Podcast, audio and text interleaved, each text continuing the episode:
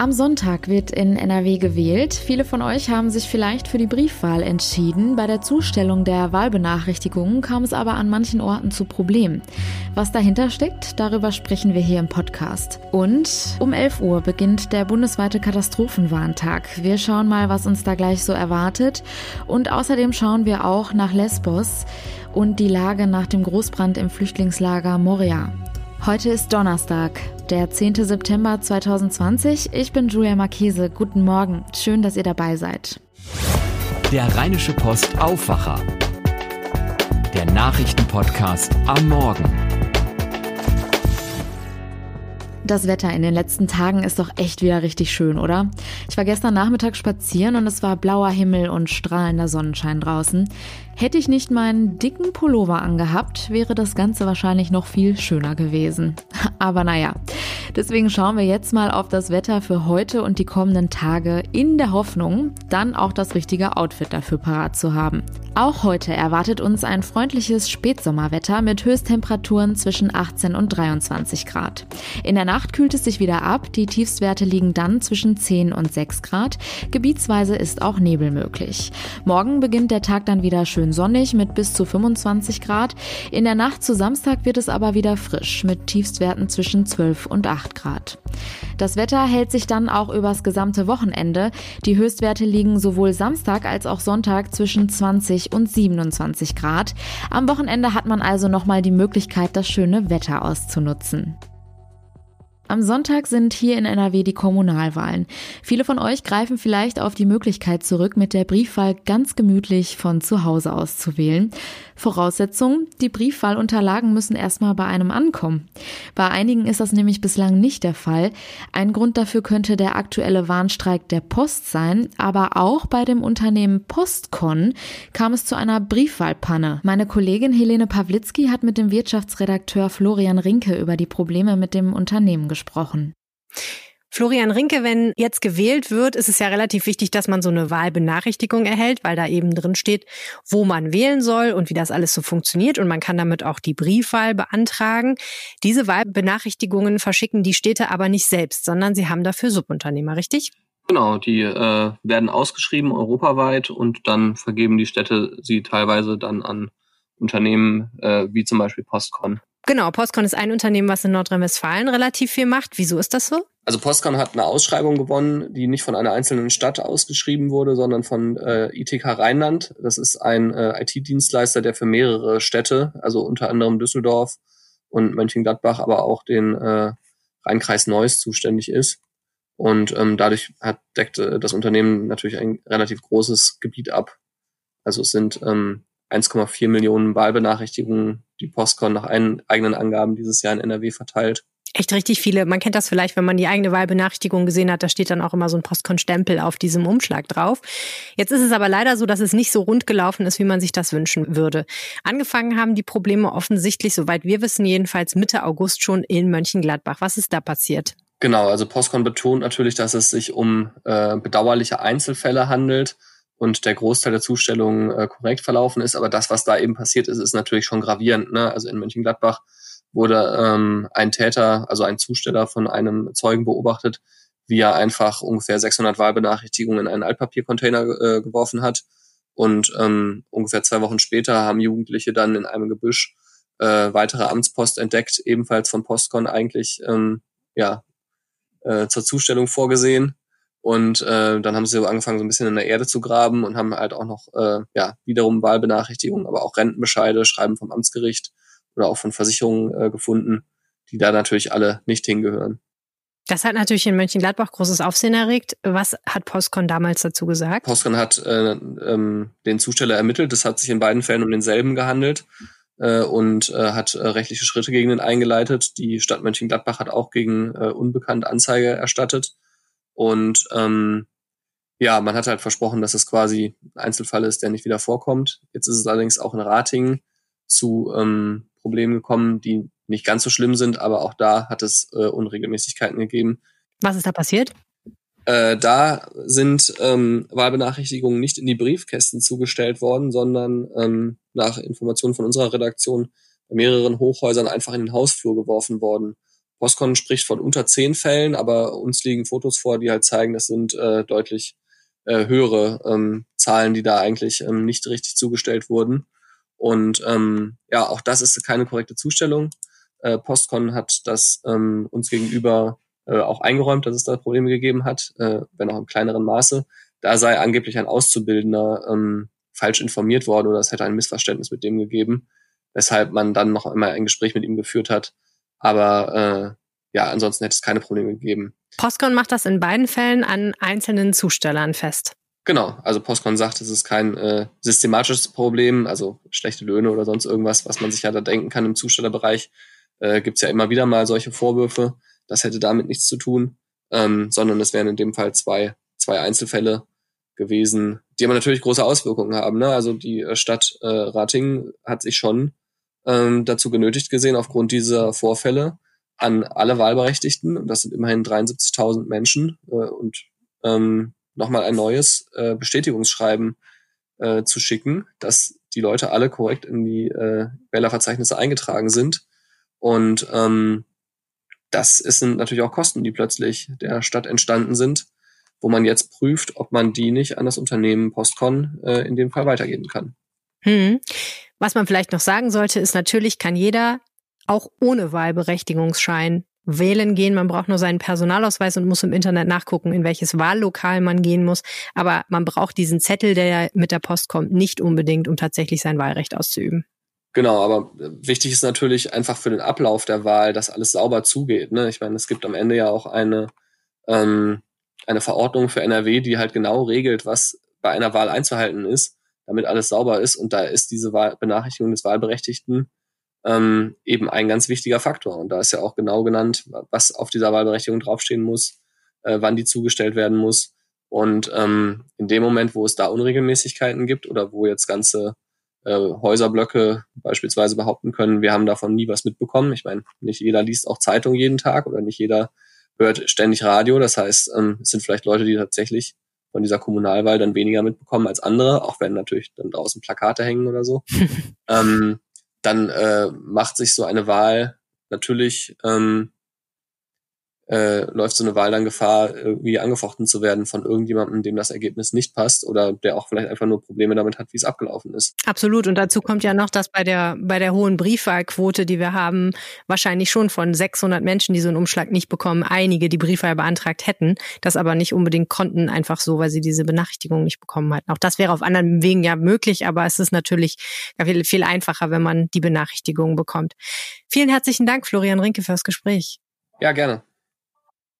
Gleich dürft ihr euch nicht erschrecken. Es könnte laut werden. Um Punkt 11 Uhr startet nämlich der bundesweite Katastrophenwarntag. Egal ob Naturkatastrophen wie Hochwasser, Hitzewellen oder auch ein Stromausfall, die Bevölkerung soll in diesen Fällen verständlicherweise schnell informiert werden. Deswegen sollen heute die unterschiedlichen Warnmöglichkeiten für einen Katastrophenfall getestet werden. Dabei setzen die Behörden auf ein ganzes Arsenal von Warnmitteln. Von der altbekannten Sirene bis hin zur Spezialwarn-App Nina wird heute einmal alles durchgetestet und das erstmals seit der Wiedervereinigung. Ich spreche mit Benedikt Meise von der Deutschen Presseagentur. Wie genau wird das denn gleich ablaufen? Ja, um 11 Uhr soll der Probelauf starten für ungefähr 15 bis 20 Minuten. Bedeutet, Sirenen werden heulen, es wird teilweise Lautsprecherdurchsagen geben, Werbetafeln werden zu großen Warnschildern, es gibt Informationen über die Medien und die verschiedenen Warn-Apps, die werden sich wohl auch melden. Also kurz und knapp, es wird laut, damit auch wirklich jeder diesen Probealarm mitbekommt. Es lässt sich allerdings nicht sagen, wo genau was passiert. Das entscheiden nämlich die örtlichen Behörden. Es könnte also auch sein, dass es in manchen Orten etwas stiller bleibt bleibt als in anderen. Warum wird dieser Warntag jetzt nach so langer Zeit wieder eingeführt? Also laut dem Chef des Bundesamtes für Bevölkerungsschutz und Katastrophenhilfe, Christoph Unger, hat das zwei Gründe. Zum einen geht es darum, die technischen Systeme, äh, über die gewarnt wird, zu überprüfen. Zum anderen wollen wir die Menschen ein Stück weit wieder sensibilisieren für die wachsenden Herausforderungen im Bevölkerungsschutz. Denn Menschen greifen in Notsituationen auf Bekanntes und Erlebtes zurück, ja, und deshalb diese Übung. Es gibt aber bestimmt auch Kritik an diesem Warntag, oder?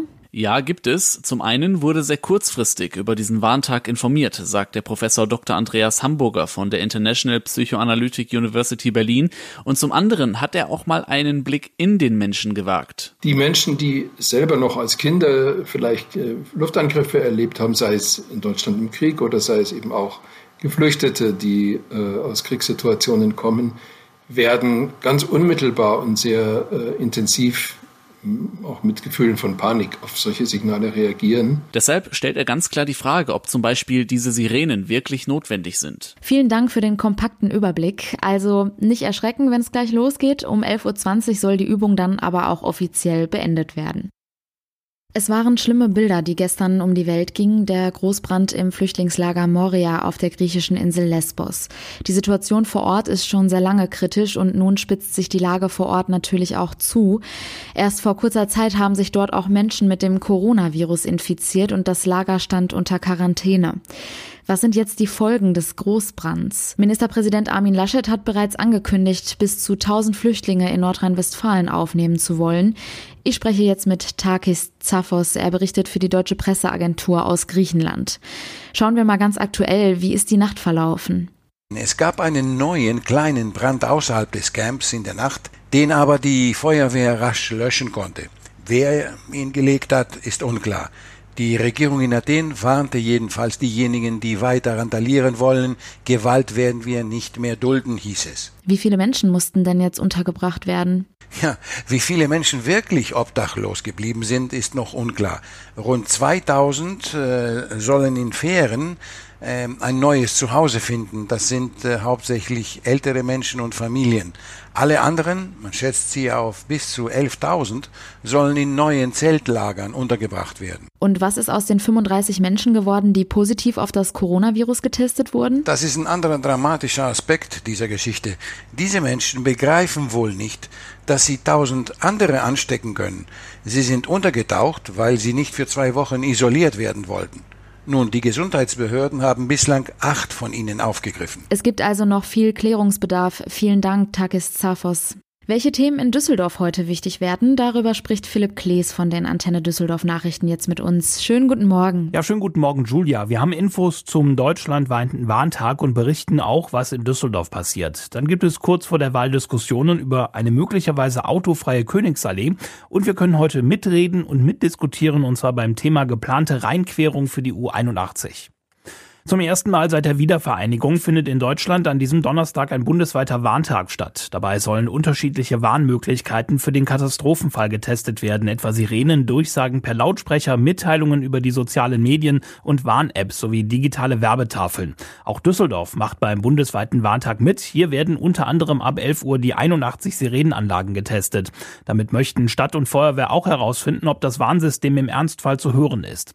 Wer die Sirenen in seiner Nähe nicht oder nur leise Hinweise hört, sollte sich bei der Stadt melden, entweder per Telefon oder über die sozialen Netzwerke der Feuerwehr. Infos dazu stehen auch bei den Nachrichten auf antennedüsseldorf.de. Auch die Bundeswarn-App Nina, die Verkehrstafeln der Stadt und die Rheinbahn informieren über den Sirenentest. Was wir gerade auch bei einer realen Gefahr machen sollten, hat uns Feuerwehrsprecher Christopher Schuster gesagt. Dann ist es natürlich erstmal wichtig, Ruhe zu bewahren. Man sollte sein, seine Wohnung oder Gebäude aufsuchen, Fenster und Türen schließen und sich dann natürlich über, äh, über Radio oder andere Informationsmedien dann äh, weitere Informationen holen. Die gäbe es dann auch hier über Antenne Düsseldorf. Zudem gilt Ruhe bewahren und sich nicht über die 112 oder 110 informieren, sonst könnten die Leitungen für Notfälle blockiert werden.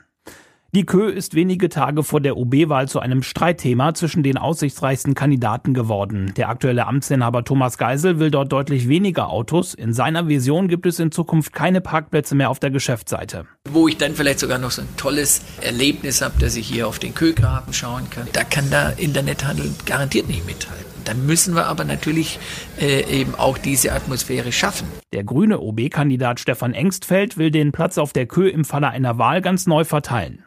Mit einem großen Fahrradweg, die Königsallee in Grün ist autofrei, eine große, breite Flaniermeile. CDU-Kandidat Stefan Keller geht das viel zu weit. Er unterstützt den Vorschlag der Kö-Händler mit etwas weniger Parkplätzen, damit ein neuer Radweg entstehen kann. Wir brauchen eine Weiterentwicklung und äh, nicht etwa einen kompletten Umbau der Königsallee, sollten wir sehr behutsam vorgehen. Marie-Agnes Strack-Zimmermann von der FDP sieht das ähnlich. Die rechte Seite, dort wo heute Autos parken, zum Fahrradweg umzufunktionieren, das macht Sinn. Vor allen Dingen aber den Weg am Kögraben den Fußgängern zu überlassen. Die Diskussion über die Königsallee läuft schon seit Jahren. Kurz vor der Wahl ist die Diskussion erneut hochgekocht. Ab heute können wir bei einem der größten Düsseldorfer Verkehrsprojekte auch offiziell mitreden, dem Bau der geplanten U81 von Stockholm bis nach Lörrick. Für diese Stadtbahn soll frühestens in sieben Jahren eine neue Brücke über den Rhein gebaut werden. Heute Nachmittag ab 17 Uhr gibt es dazu einen ersten Bürgerdialog. In der Politik trifft das Großprojekt fast ausschließlich auf Zustimmung. Es soll helfen, den Autoverkehr auf den Straßen zu reduzieren, sagt zum Beispiel Rolf Tups. Er ist Bezirksbürgermeister im Linksrheinischen. Also ich halte die Planung der U81 auch auf dem linksrheinischen Gebiet sehr wichtig weil wir dringend eine Verbindung des öffentlichen Nahverkehrs von der linken Rheinseite Richtung Düsseldorf, Messe und auf Flughafen benötigen. Kritik kommt vom Verein Deichwächter. Die Mitglieder befürchten, dass die Landschaft in Lörrick verschandelt wird. Sprecher Johann Brück hat uns gesagt, der erste Abschnitt der U81 zwischen Flughafen und Messe mache durchaus Sinn, der Brückenschlag über den Rhein dagegen nicht. Es ist nicht so, dass es eine Zwangsläufigkeit gibt, dass weil der erste Bauabschnitt genehmigt ist, jetzt auch der zweite genehmigt werden muss. Für den ersten Bauabschnitt gibt es auch isoliert betrachtet einen Bedarf. Aber ein Automatismus, das jetzt auch auf den zweiten geschlossen werden kann, der besteht nicht. Für den heutigen Bürgerdialog musste man sich im Vorfeld anmelden. Er wird ab 17 Uhr aber auch live im Internet übertragen. Die Antenne Düsseldorf Nachrichten, nicht nur im Radio oder hier im Aufbacher Podcast, sondern jederzeit auch rund um die Uhr auf antennedüsseldorf.de. Vielen Dank für den Nachrichtenüberblick. Schauen wir jetzt auf die weiteren Themen des Tages. Nach der Entführung und Verhaftung von der belarussischen Oppositionspolitikerin Maria Kolesnikova soll sie heute von Ermittlern vernommen werden. Sie soll sich demnach des Versuchs der illegalen Machtergreifung verantworten. Ihre Anwältin bezeichnet die Vorwürfe als absurden Versuch, Andersdenkende mundtot zu machen. Kolesnikova drohen Medien zufolge im Falle einer Verurteilung bis zu fünf Jahre Haft. Der Bundestag berät heute über die geplante Erhöhung des Kindergelds im kommenden Jahr. Für das erste und zweite Kind soll der Betrag um 15 Euro und somit auf insgesamt 219 Euro angehoben werden. Für das dritte Kind soll es ab Januar 225 Euro geben und ab dem vierten Kind jeweils glatt 250 Euro pro Monat. Außerdem sollen die Kinderfreibeträge angehoben werden, um auch Familien, die kein Kindergeld beziehen, steuerlich zu entlasten. Am Landgericht Bielefeld beginnt der Prozess um den versuchten Mord unter zwei Schülerinnen. Die 15-jährige Angeklagte soll im April diesen Jahres eine Mitschülerin bei sich zu Hause mit Messerstichen und Tritten lebensgefährlich verletzt haben. Laut Anklage sei durch das Einschreiten der Mutter Schlimmeres verhindert worden. Die Staatsanwaltschaft wirft der Angeklagten versuchten Mord vor. Das Motiv der Tat ist bis heute unklar. Bei einer Wohnungsdurchsuchung in Dortmund haben Polizisten neben einer großen Menge verdächtiger Substanzen auch Munition aus dem Zweiten Weltkrieg gefunden. So wurde gestern Abend unter anderem eine Mine entdeckt, die nun laut Polizei kontrolliert gesprengt werden soll. Trotz der Corona-Beschränkungen verzeichnet die Ausstellung zum Starfotografen Peter Lindberg im Düsseldorfer Museum Kunstpalast mehr als 100.000 Besucher. Damit sei die Ausstellung Untold Stories einer der erfolgreichsten des Hauses. Das teilte das Museum mit. Und das war der Rheinische Postaufwacher vom 10. September 2020. Wenn ihr uns etwas sagen möchtet, schreibt uns gerne an aufwacher.rp-online.de. Mehr Nachrichten gibt es dann am Nachmittag in unserem Aufwacher News Update und natürlich jederzeit auf RP Online. Ich bin Julia Marchese. Ich wünsche euch einen schönen Donnerstag und denkt an den Probealarm. Ciao. Mehr bei uns im Netz www.rp-online.de